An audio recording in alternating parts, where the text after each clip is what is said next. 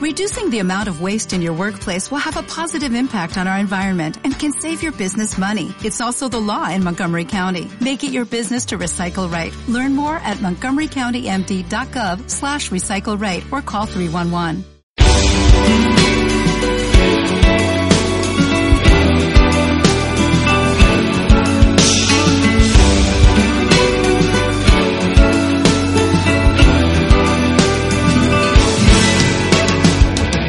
damos la bienvenida a tu programa Palabras de Vida Eterna.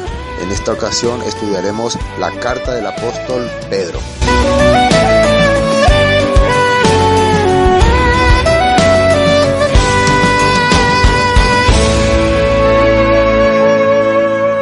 מלך מלכי המלכים, תודה על חיים, הלא אוסר על בכי עצות, גם אלוקים, אתה לי עולם לא רחוק. Primera Epístola Universal de San Pedro Apóstol, Primera Pedro 4. Desde el versículo 12.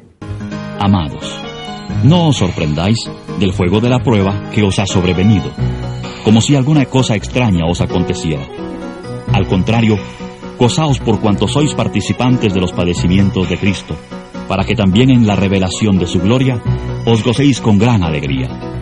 Si sois ultrajados por el nombre de Cristo, sois bienaventurados, porque el glorioso Espíritu de Dios reposa sobre vosotros. Ciertamente, por lo que hace a ellos, Él es blasfemado, pero por vosotros es glorificado.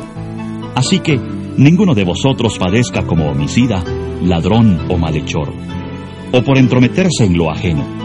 Pero si alguno padece como cristiano, no se avergüence, sino glorifique a Dios por ello. Porque es tiempo de que el juicio comience por la casa de Dios. Y si primero comienza por nosotros, ¿cuál será el fin de aquellos que no obedecen al Evangelio de Dios?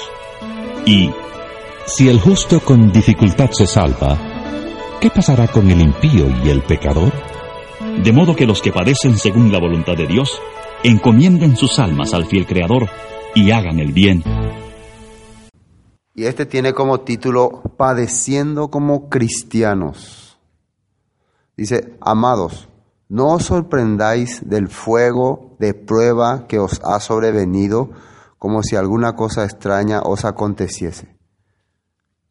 Y eso de qué se, a qué se refiere, si una persona tiene, experimenta eh, dolor, sufrimiento por causa de la palabra, no se sorprenda, dice. Aquí dice, queridos hermanos, no se extrañen de verse sometidos al fuego de la prueba como si fuera algo extraordinario. Así dice.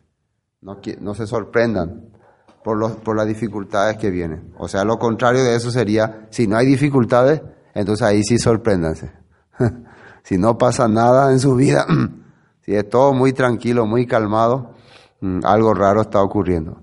Generalmente la persona piensa que vivir para Dios, servirle a Dios, es que no tiene que pasar nada, no tiene que ocurrir nada y, busca excusas. ¿no? Muchas veces la persona me reclama, ¿por qué Dios permite así? Como si el pastor tuviera la culpa. Porque el pastor no ora mucho por él, parece. O la iglesia no ora, o nosotros no. Muchas veces la gente piensa así, que las desgracias le ocurren porque uno no ora por él, pero nunca se pone a pensar si realmente está ocurriéndole porque está sirviendo a Dios o le está ocurriendo porque no está sirviendo a Dios. Si vos estás viviendo, o sea, si vos estás viviendo para Dios y te ocurren tragedias, bueno, no te sorprenda, dice. Ahora, y si no estás viviendo para Dios y te ocurren tragedias, tampoco te debería sorprender si por algo no estás viviendo delante. O sea, no hay forma lo de sorprenderse sino que gozaos, en el caso de que esté haciendo las cosas como Dios quiere y vienen las desgracias, gozaos por cuanto sois participantes de los padecimientos de Cristo, para que también en la revelación de su gloria os gocéis con gran alegría. Si ahora nosotros aprovechamos, o sea, estamos contentos, como Pedro cuando fue a Pedro y Juan cuando fueron azotados, porque defendieron el nombre de Jesús, de Yeshua. Por eso fueron azotados. Entonces ellos se sintieron felices porque no, no estaban sufriendo por sus carnalidades ni por ninguna cosa del, del mundo, sino porque estaban sufriendo por haber hecho algo que defender el nombre de Dios. Se sintieron felices por eso. Por eso es extraño escuchar a la gente quejarse por causa de que le sirve a Dios. Yo le sirvo a Dios y me va todo mal, yo le sirvo a Dios y eso es raro, eso no tendría que ser así. Si vos le servías a Dios y por eso te vienen problemas, según la Biblia, tenés que gozar. Si realmente le estás sirviendo a Dios, pero como la gente piensa nomás que le sirve a Dios, por eso le viene ese quebranto. Entonces, Pedro está enseñándonos que la persona que sufre realmente por la palabra no tiene esa mentalidad. vamos a avanzar otra vez. Sino gozados por cuanto sois participantes de los padecimientos de Cristo, para que también en la revelación de su gloria os gocéis con gran alegría. Si sois vituperados o menospreciados, ¿no? Por el nombre de el Mesías, sois bienaventurados, porque el glorioso Espíritu de Dios reposa sobre vosotros. Ciertamente de parte de ellos, Él es blasfemado, pero por vosotros es glorificado. El Mesías es el Cristo o el ungido. Si por causa de su nombre, y nombre que quiere decir Shem o vivencia, por causa de vivir, como dice eh, el Mesías, por causa de hablar del reino, somos maltratados, entonces quiere decir que su gloria, su manifestación está con nosotros. Eso está queriendo decir. El Espíritu de Dios reposa sobre vosotros. Así que ninguno, versículo 15, de vosotros padezca como homicida o ladrón o malhechor o por entremeterse en lo ajeno.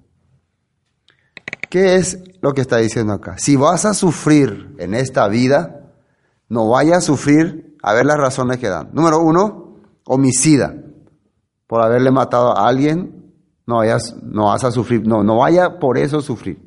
O sea, que no tenga ganas entonces de matarle a nadie. Si no querés matarle a nadie, no tenés que tener odio entonces, porque el, matarle a alguien viene primero del odio. O la gente si empieza odiando, después quiere matar. O quiere que le pase algo a tal persona que le pase algo, que le pase algo. Entonces, si no quieres sufrir en esta vida, no tenga odio hacia los demás. Segundo, por ladrón. No hay que quitarle a nadie sus cosas, lo que no es tuyo. Entonces los que roban van a sufrir en esta vida. Y si por ladrón sufrí, entonces no tenés ningún galardón. O malhechor, ¿qué es malhechor? Hay dos palabras ¿eh? que hace cosas malas. ¿Y qué es cosas malas? Se opone a lo escrito por Dios. La maldad en nomos, transgresión a la Torah. Eso la gente, parece que cuando le explica a algunas personas no creen. No, es eso lo que significa. ¿Qué? Le ¿qué significa malo? Y malo significa que hace maldad. ¿Y qué es maldad? y maldad es hacer las cosas que no está bien. ¿Y qué es hacer las cosas que no está bien? Y por ejemplo, te voy a decir, robar, mentir, pegar. ¿Y eso qué es? ¿Eso dónde está? ¿Dónde está que eso es malo? ¿Dónde está que robar, mentir, eh, asesinar y todas esas cosas es malo? ¿Dónde está? ¿Y de dónde sacaron lo del Nuevo Testamento? Eh, ¿Y de dónde sacó Jesús? De la ley. de la ley. ¿Él sacó de la ley o no? Entonces, sí o sí malhechor, un malhechor es alguien que transgrede la ley. Se, opone a, a, las cosas de Dios. Entonces, ¿qué, ¿qué es lo que le va a venir a un malhechor? A alguien que se opone a las cosas de Dios. Sufrimiento, dolor, pena, amargura. Así que no se queje después. Si viví transgrediendo la ley, viví haciendo contra las cosas de Dios, ¿por qué no te va a venir entonces problema? Vas a sufrir, dice. Así que por esta cosa no sufra. Es triste que lastimosamente las personas se dan cuenta cuando ya tienen que sufrir y tampoco no nos queda nosotros, no podemos andar diciéndole, esto te pasó porque vos no hiciste lo que la ley dice. Eso no se puede también decir. No, solamente nos queda consolarle nomás, sí, fuerza hermano, seguir adelante. Pero la verdad uno tiene que darse cuenta. ¿Por qué le vienen la mayoría de las desgracias? Si te vienen porque estás viviendo en contra de la palabra, no es ninguna bienaventuranza, no casi no hay ninguna alabanza para darte de consuelo. Así es. Bueno, ciertamente de parte de ellos, no, versículo 15, ¿no? Así que ninguno de vosotros padezca como homicida o ladrón o malhechor o por entremeterse en lo ajeno. Entremeterse en lo ajeno. ¿A qué será que Pedro se está refiriendo cuando dice eso? ¿Quién es el que se entremete en lo ajeno? ¿Qué es ajeno? ¿Eh? ¿Hay, algún caso en la Biblia que se pueda tocar acá, un ejemplo?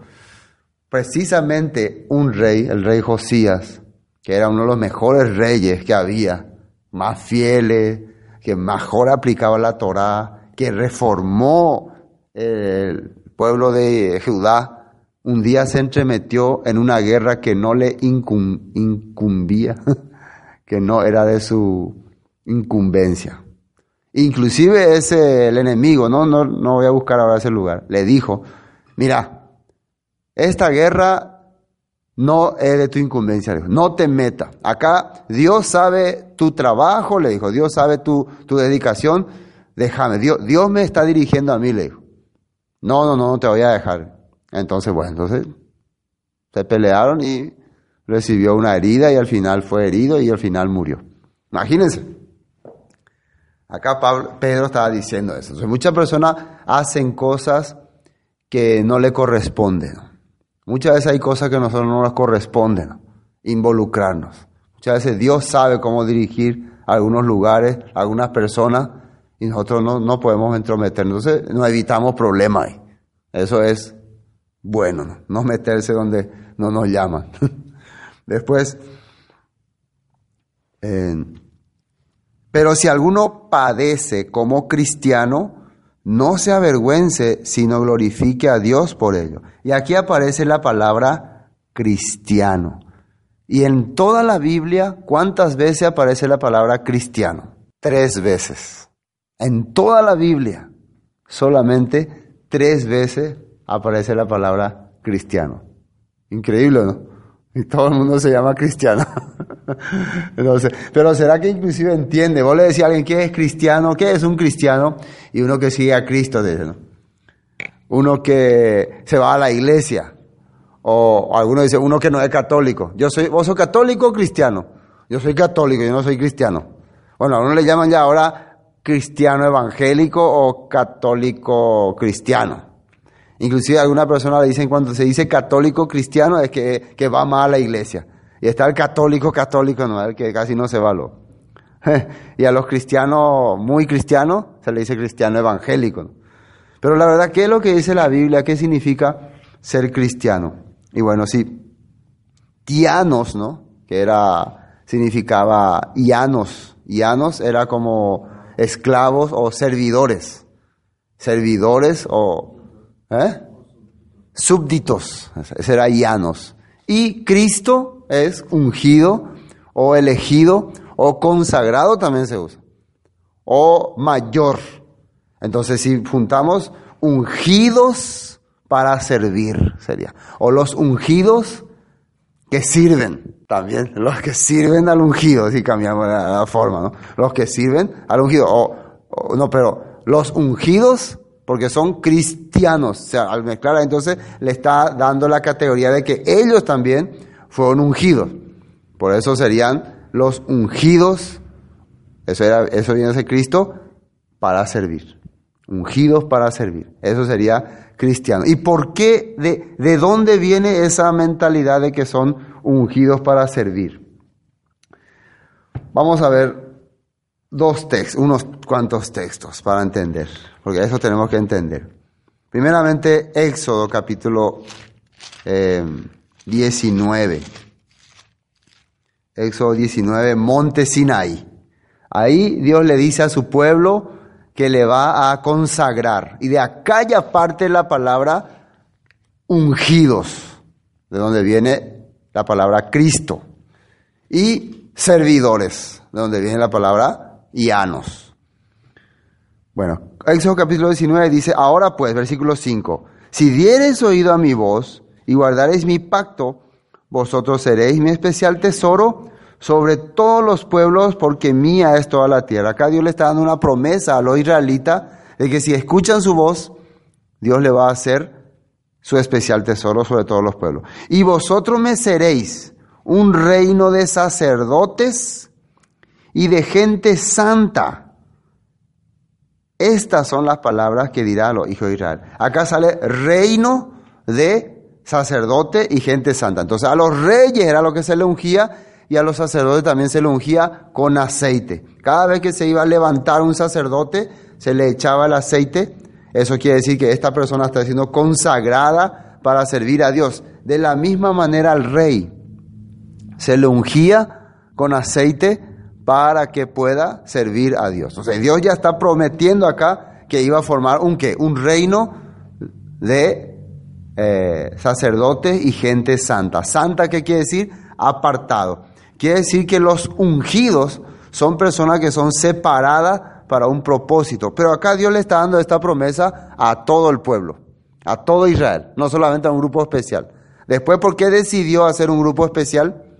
Por el pecado, porque ellos transgredieron la ley cuando ya los levitas se consagraron a Dios para servir momentáneamente. Bueno, aquí vemos entonces ya de entrada quién eran los ungidos. Ahora quiero ir a otro texto. Eh, Jeremías 16. Jeremías 16. Versículo 13. Jeremías 16, 13. Dice, Por tanto, yo os arrojaré de esta tierra a una tierra que ni vosotros ni vuestros padres habéis conocido, y allá serviréis a dioses ajenos de día y de noche, porque no os mostraré clemencia. Dios está dando una profecía que iba a arrojarles a su pueblo entre todas las naciones en tierras lejanas. Esta palabra de quitarle de la tierra, de sacarle de la herencia que le había prometido Abraham, Isaí y Jacob, se podría decir como desungir. ¿Se entiende? Desungir. En una parte de Deuteronomio sale que en ese lugar ya no vas a tener aceites para ungir tu cabeza. En Deuteronomio 28, por ahí dice, en una de las maldiciones ya no tendrás aceite para ungir. El olivo no crecerá y ya no podrás ungirte. ¿Por qué? Porque van a vivir desterrados. Entonces, ¿qué va a pasar entonces? Van a ser eh, desungidos. Van a ser, entonces, van a perder su puesto, su cargo. Versículo 14, no obstante, no obstante, he aquí vienen días, dice el Señor, en que no se dirá más, vive el Señor que hizo subir a los hijos de Israel de la tierra de Egipto, sino que vive el Señor que hizo subir a los hijos de Israel de la tierra del norte y de todas las tierras donde había arrojado, y los volveré a su tierra, la cual di a sus padres. Hay otra profecía que dice, a pesar de que voy a quitarle la unción, a pesar de que voy a quitar de que sean mis siervos, va a llegar el tiempo en que les voy a recoger otra vez de todas las tierras de todas partes para que puedan volver a ser una nación. Eso es una de las promesas. Jeremías 31, estoy yendo así rápidamente para saber de dónde sacaron esa palabra cristianos, que no es una palabra nueva. La palabra es nueva, pero si entendemos de dónde viene, vamos a comprender. Jeremías 31, por ejemplo, aquí sale algo interesante. ¿Sabían que actualmente a los cristianos en Israel se le llama y justo aquí dice, eh, en Jeremías 31, 6, porque habrá día en que clamarán los guarda, dice acá, pero en el hebreo dice nosrim, sí, nosrim, nosrim. Clamarán los nosrim en el monte de, ¿eh?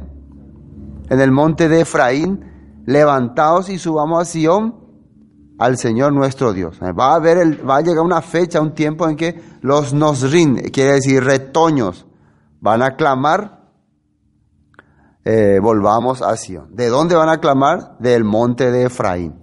Precisamente Dios dijo que iba a recoger otra vez del norte y de todas las tierras que las esparcí a, a su pueblo, ¿no? A través de pescadores.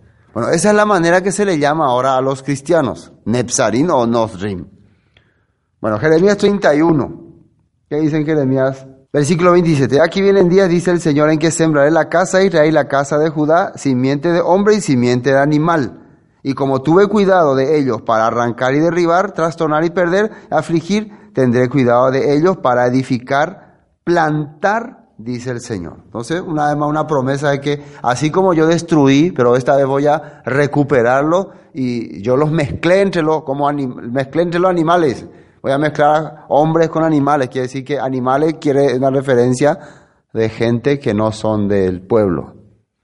Ezequiel, vamos a ver. Ezequiel 36. Ezequiel 36. Y también Ezequiel habla de lo que va a ocurrir en ese tiempo. Ezequiel 36, versículo 24.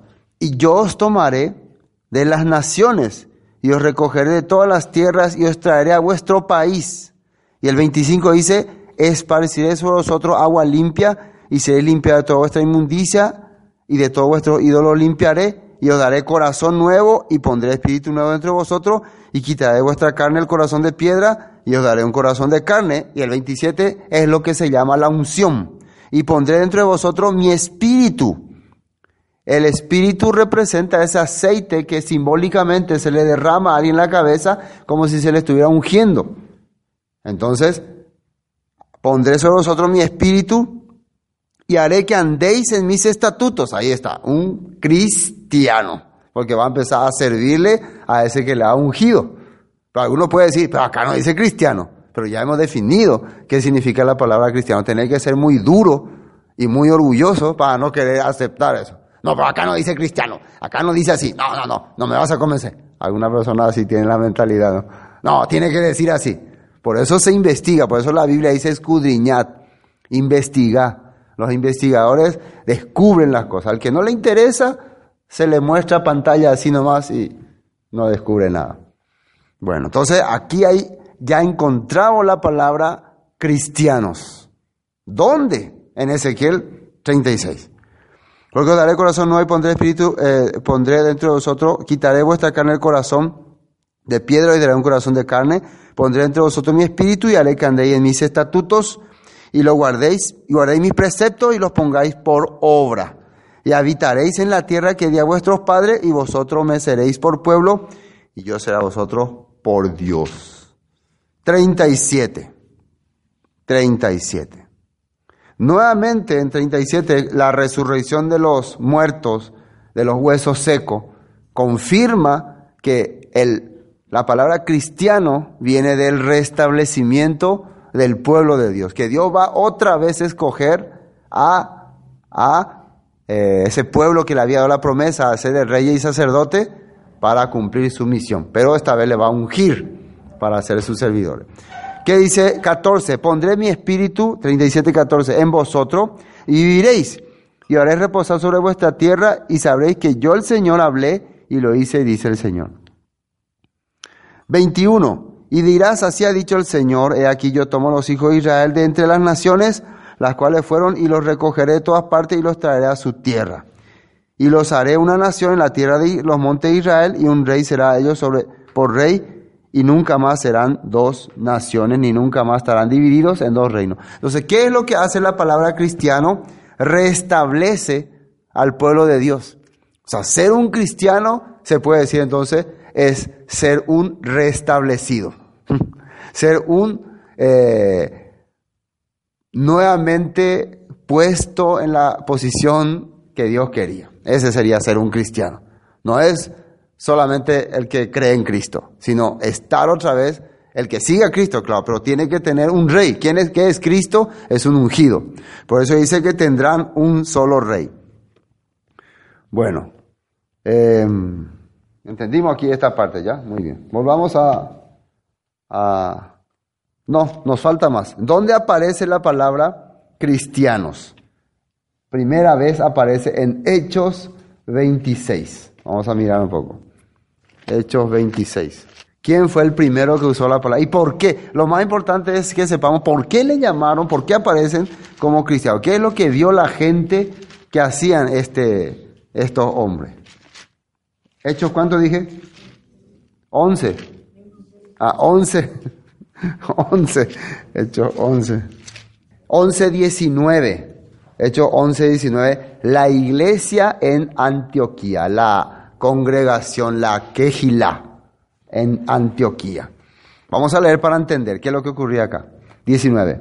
Ahora bien, los que habían sido esparcidos a causa de la persecución que hubo con motivo de Esteban, pasaron hasta Fenicia, Chipre, Antioquía, no hablando a nadie la palabra, sino solo a los judíos.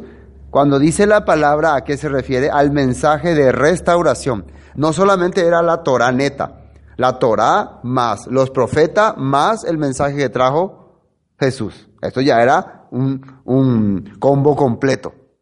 Ya no era solamente la Torah. Era la Torah, el Tanakh y los mensajes de Jesús. La, explicación, la interpretación correcta. Eso era la palabra. Por eso es que llamaba la atención. Pero ¿a quién le dice que le hablaba? Solamente a los judíos. Porque ellos, porque claro, los gentiles no captaban estas cosas. ¿De qué está hablando estos locos? No entendían. Pero los judíos sí, a ellos sí le podía hablar de Torah, de Tanakh, y ahí le explica quién es Jesús. Pero a un gentil ellos no saben ni Torah, ni Tanakh, ni nada, y mucho menos saben de Jesús. Pero mientras predicaban a los judíos, había muchos gentiles que también veían lo que ellos hacían. ¿Y qué dice acá? Pero había entre ellos unos varones de Chipre y de Sirene, los cuales cuando entraron a Antioquía hablaron también a los griegos, anunciando el evangelio del Señor Jesús. Aquí sale la palabra evangelio del Adón Yeshua, del Señor Jesús. ¿Qué diferencia hay con el evangelio del reino de Dios? Con el evangelio del Señor Jesús. ¿Hay una diferencia? La diferencia es que el Evangelio del Reino de Dios que Jesús anunciaba era un mensaje extraído directamente de la Torah, de los profetas. Y el mensaje que ahora ellos están dando es el mensaje que Yeshua extrajo de la Torah y los profetas y aplicó en su vida, cumplió en su vida y les dejó a sus discípulos. Esa es la pequeña gran diferencia. Ahora ya esta, esta Béfora ya tiene incluido las interpretaciones de Yeshua, de Jesús. Por eso se dice el Evangelio de Jesús. Significa el Evangelio eh, presentado por Jesús, que en ningún momento eh, está excluyendo la Torah ni excluyendo el Tanakh, al contrario, está confirmando. Eso se entiende, ¿no? Por eso es el Evangelio de Jesús. Se puede decir entonces, ellos están enseñando lo que Jesús le enseñó. Eso era lo que Jesús. Y lo que Jesús enseñaba era lo que estaba escrito en la Torah y en los profetas, pero que ellos por, por cerrar su corazón no habían captado. Y mandó, y la mano del Señor estaba con ellos, y gran número creyó y se convirtió al Señor. ¿Qué quiere decir? Creyeron el mensaje que explicó quién. ¿Eh? ¿Quién, el, el evangelio de quién? El evangelio de quién estaban ellos predicando? El evangelio de Jesús. Entonces, cuando ellos dicen que se convirtieron al Señor, quiere decir que ah, ellos aceptan que Jesús es su Cristo, su Rey. Eso quiere decir. El mensaje que Él nos está trayendo es de Jesús. Entonces, ellos están, como decir, uniendo al grupo de Jesús. Están creyendo en el, se puede decir, en la secta nazarena, en la secta eh, de los nazarenos, en el camino, como le llamaban, la secta del camino. Eso hay que entender muy bien. Llegó la noticia de estas cosas a oído de la iglesia que estaba en Jerusalén y enviaron a Bernabé que fuese hasta Antioquía. Este cuando llegó y vio la gracia de Dios, se regocijó y exhortó a todos a que con propósito de corazón permanecieses permaneciesen fieles al Señor, porque era varón bueno y lleno de Espíritu Santo y de fe. Y una gran multitud fue agregada al Señor.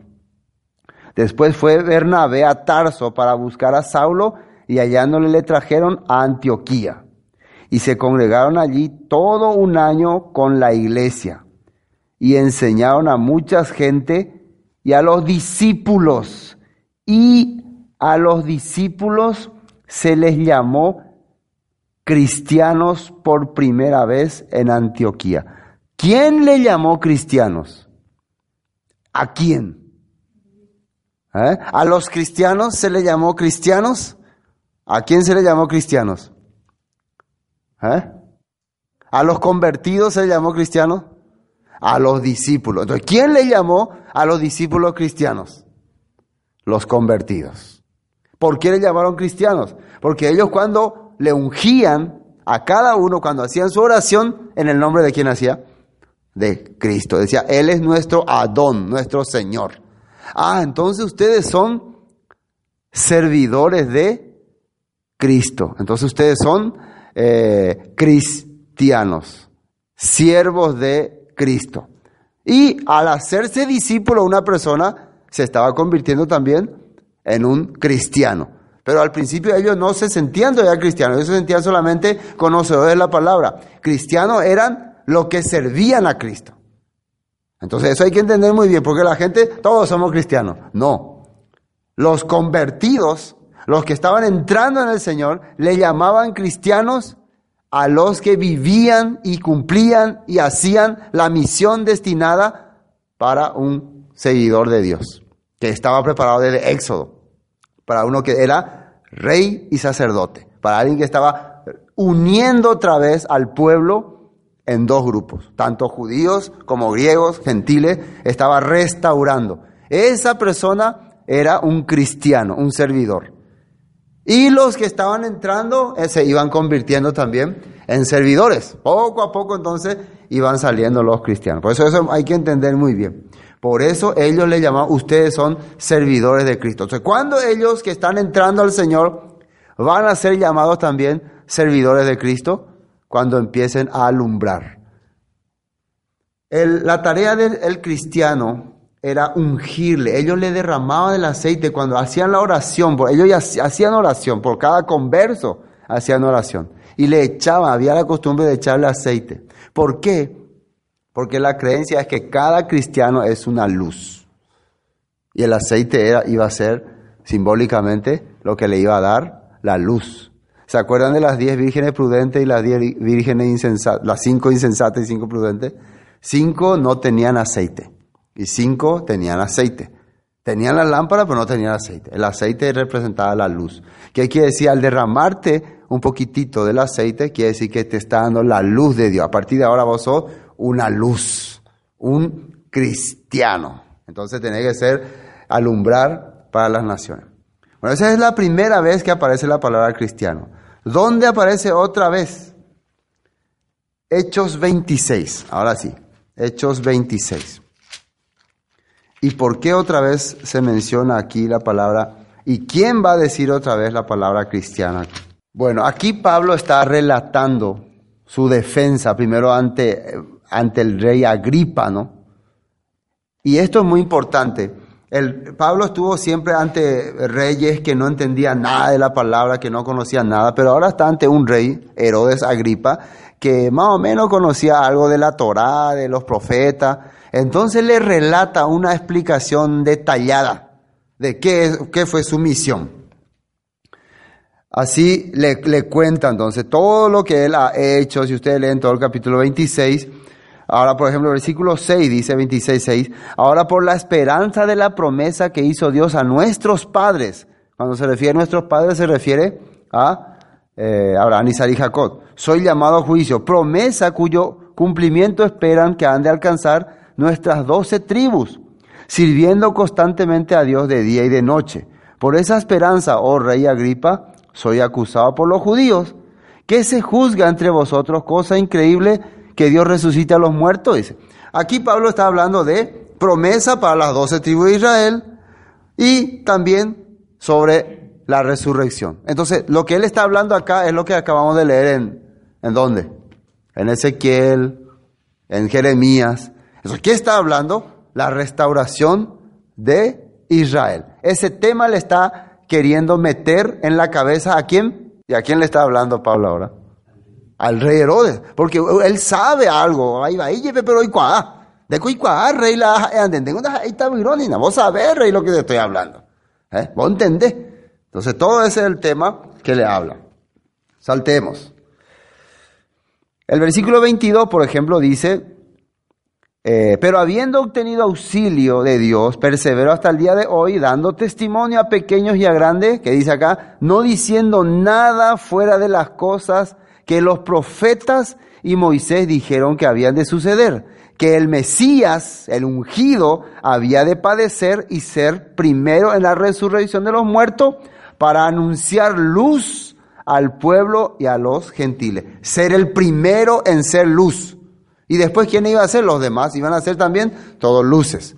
Entonces está hablando otra vez del ungido, del Cristo y de la resurrección. ¿Sí o no?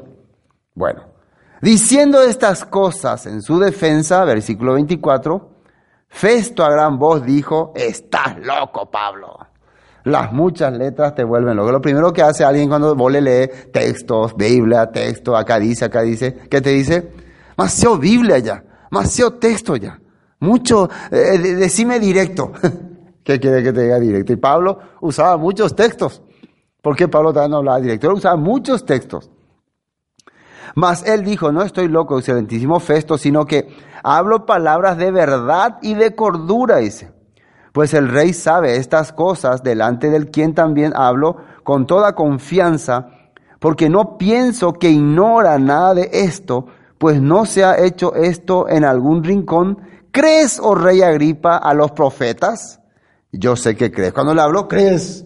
Deje creer, ¿verdad? Cierto las hayan de, deje creer.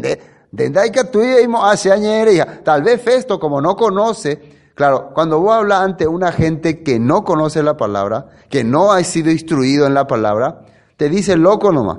Pero cuando habla, vos hablas delante de alguien que sabe lo que dice la Biblia, que sabe lo que está escrito, y no acepta, ahí sí es un necio. ¿Sí o no? Ahí, vos sabés, ¿sabés o no? Está, leíste, ¿no? ¿De qué le está hablando? Restauración, unificación del pueblo, todo eso le leyó en los profetas. Entonces, ¿qué dice Festo? Eh, perdón, Agripa. Entonces Agripa dijo a Pablo, por poco me persuades a ser cristiano. ¿Por qué dijo eso? ¿Por qué no dijo, por poco me persuades a ser eh, israelita? ¿Por qué tocó cristiano? Y acá la, el problema. Ve, Pablo no predicaba el judaísmo a ser israelita, Pablo predicaba a ser cristiano. Pero claro, si vos no entendés qué significa cristiano, no vas a entender qué es lo que está hablando. ¿Y Pablo de quién está hablando? Profetas, resurrección, promesa para Israel. ¿Y por qué Agripa dice, por poco me persuades para ser un servidor de Cristo? Porque así se le conocía a los que empezaban de verdad a hacer el trabajo que Dios estableció como cristianos. O sea que no es un pecado llamarnos cristianos, o es un pecado. Al contrario, es un honor o no. Por poco, por poco, casi soy un cristiano, dijo. Ahora Pablo dijo, yo no te estoy predicando para que seas cristiano. Pablo le dijo así. ¿Qué le dijo Pablo? Pablo dijo, quisiera Dios que por poco, por mucho, no solamente tú, sino también todos los que hoy me oyen, fuesen hechos tales cual yo soy, excepto estas cadenas. No le dijo que estaba mal ser cristiano, pero me gustaría que sean como yo soy. Que él es ahora uno que está llevando el mensaje de Dios, menos estas cadenas. No quiero que sean prisioneros más. Bueno, y, y bueno, esa es la segunda parte donde aparece la palabra cristiano. Y ahora, ¿dónde aparece la palabra cristiano va a terminar? Aquí en Primera de Pedro capítulo 4, pero ya hablando de padecer. Entonces, con estos dos términos y todo lo que vimos lo que quiere decir cristiano, podemos entender de qué se está refiriendo Pedro. El padecimiento es por querer reunificar a las doce tribus de Israel y volver a los pactos antiguos. Versículo 16. Volvemos a primera de Pedro 4, 16. Así que si alguno padece como servidor de Cristo, servidor del ungido, no se avergüence, sino glorifique a Dios por ello. Si alguien te dice cristiano que anda, Obvio, soy cristiano. Nosotros no somos más cristianos, somos mesiánicos. algunos, algunos piensan que porque estudian la Torah y hablan de Yeshua, se le tiene que llamar mesiánico o no sé, judío o, israelita, ¿sí o no? ¿Eh? Yo soy israelita. Yo soy, no. Si padece como cristiano, dice. ¿Qué dice ahí? Avergüéncese. Qué vergüenza, yo me dicen cristiano todavía.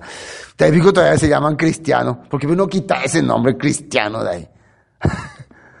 claro, pero la, claro, puede ser que la palabra no, no, Algunos te va a decir que viene del Dios de allá o del Dios acá. Pero no, es la palabra que se usaba entre los griegos. ¿A quiénes se le predicó esto? A griegos. Primero fueron los griegos que dijeron que, que ellos son eso, que los apóstoles son cristianos. Y después vemos que Pedro usó esa misma palabra griega para llamarle a los que están padeciendo como cristianos. Pedro usó también. Y Agripa también usó esa palabra. Quiere decir que era una palabra que se usaba o no. Ese, no se escribió en, hebreo, eso se escribió en griego. Bueno, el libro de Hechos saben que se escribió en, griego, ¿no? justamente es en Hechos donde aparece dos veces la palabra cristianos. No estoy defendiendo el griego, no, hay que defender lo que la Biblia dice. Porque, versículo 17, es tiempo de que el juicio comience por la casa de Dios. Y si primero comienza por nosotros, ¿cuál será el fin de aquellos que no obedecen al Evangelio de Dios? Casa de Dios quiere decir Israel unificado. Casa de Dios quiere decir los que ya estamos volviendo a ser restaurados. Y dice que el juicio, o sea, la prueba no es contra los pecadores, contra los que están afuera todavía. La prueba de que si son o son, es contra los que están regresando. O sea que lo, más, Dios va a mandar las cosas más fuertes con las personas que están regresando a la Torah. Así dice aquí. Entonces, si los que estamos regresando a la Torah, vamos a tener grandes momentos difíciles, situaciones difíciles, ¿cómo creen ustedes que van a tener eso que ni quieren saber nada? ¿Por qué? Ellos ni siquiera van a entender qué es lo que le está pasando. Por eso van a ver que van a sufrir mucho. Ellos no pueden buscar a un Dios, no pueden entender por qué pasan estas cosas. Estamos llegando a los últimos tiempos, estamos viendo cosas que no tienen sentido, pero ellos no saben cómo cubrirse. Por eso buscan droga, buscan, ¿qué más buscan? Cerveza, caña, pecado, mundo porque no tiene a Dios, porque no están regresando a nada. El hombre que no tiene a Dios busca saciarse con las cosas del mundo. Esa es la verdad. Y si, miren, y si el justo, acá dice el justo con dificultad se salva, se salva ese. ¿Quién dice que con dificultad se salva? El justo. No que justo ya era salvo. ¿eh? No que el justo ya era salvo ya. El justo vino del salvo. El justo salvo, con dificultad se salva, cuadra esa palabra. ¿Eh? El justo es la persona que está haciendo las cosas de Dios. ¿Y qué generalmente dice la persona que vive delante de Dios? Y tú, como un loco. Dios puede seguir difícil. Seguirle a Dios es muy complicado. Porque tenés que abstenerte de esto, abstenerte de aquello, tener muchas tentaciones en el mundo, muchos amigos que te empujan a otra cosa, muchos pensamientos acá y mm, una lucha de todos los días. Pero ese es el propósito para ir saliendo de este sistema. Con mucha dificultad, la gente que cree que vive delante de Dios está pasando cada día. ¿Cómo será el que vive en pecado? ¿Cómo él va a salir si él está en ese mundo? Si él está lo gozoso en ese mundo, ¿cómo él va a poder salir de ahí? Eh, casi no tiene soluciones. Es muy complicado. Por eso si vos estás ya en un lugar donde se está aprendiendo la palabra, donde se está enseñando la cosa de Dios, está caminando en justicia, es una gran bendición. Si el justo con dificultad se salva, ¿en dónde aparecerá? ¿El impío o pecador? ¿Qué es impío? La persona que tiene mal corazón. Ese es impío. Y pecador que transgrede la ley de Dios. De modo que si los que, que los que padecen según la voluntad de Dios encomienden sus almas al fiel Creador y hagan el bien. Otra vez, aquí dice, y el justo con dificultad se salva, ¿qué pasará con el malvado y el pecador? De manera que los que sufren según la voluntad de Dios deben seguir haciendo el bien y poner sus almas en manos de Dios que los creó, pues Él es fiel poner sus manos. Si hay problema, si hay dificultad, no hay que quejarte. Poner encomiéndense al Creador, dice. Cuando Jesús estaba en la cruz, antes de morir, ¿el que dijo? Señor, en tus manos encomiendo mi espíritu. Él dio el ejemplo. En esa situación de, su, de dolor, sufrimiento, de desesperación, porque él tenía también mismo sufrimiento que cualquier persona, él dijo, en tus manos encomiendo mi espíritu. Cuando no tenemos más salida, cuando no haya más caso, así, pero nosotros, el hombre, el hombre natural llora y grita como una, como un perro, como un chancho que está por ser asesinado. ¿Saben cómo lloran los chanchos? Sí. ¿Quién podría estar preparado para encomendar su alma al Creador? El que empieza a vivir delante de Él. La gente que vive para el mundo como el cerdo, el día del juicio, escándalo hace. Llora, zapatea, patalea. ¿Vieron ya ustedes cuando se mata un chancho? ¿No vieron? Y cuando le tocan malo ya, ¡uy! ¡uy! de lejos se escucha. Toda la vida, ¿cómo vivió el chancho? Carnalmente. Tiene el barro ahí, oh, gordo. ¿eh? Toda la vida dio su carne. El día del juicio, el día de la muerte, escándalo hace. Pero la ovejita, el día de su muerte, ahí está le cortan el cuello y ni no hace ni bueno, no hace nada. Encomienda su alma al Creador. En las situaciones difíciles nosotros vamos a hacer eso. No sabemos. Fíjense que miren las situaciones que pasa mucha gente, pero en vez de quejarse, yo encomiendo mi alma al Creador. Mi situación, mis problemas, lo que, lo que resta de mi vida, no voy a estar quejándome de la gente ni ni de las personas. No voy a buscar, no voy a buscar un culpable para mi situación. Por causa del pastor yo vivo así, por causa de ese hermano vivo así, porque nadie me quiere, nadie me llama, nadie me busca. No, yo mi vida, mi tiempo, mi trabajo, mi dedicación le encomiendo al Creador. Y para Él trabajo, sigo adelante, no importa si otros no me siguen.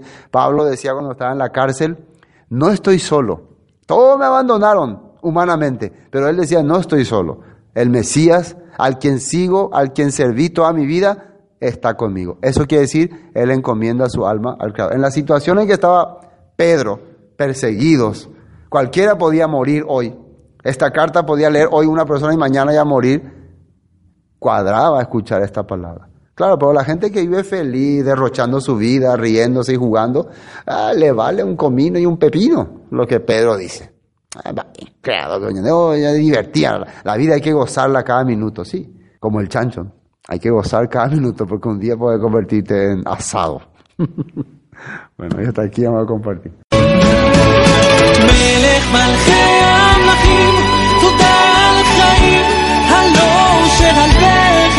Esto fue Palabras de Vida Eterna, con el estudio de la carta del apóstol Pedro. Para cualquier información sobre este tema, comuníquese con nosotros al 0981 60 46 77. Bendiciones y hasta pronto.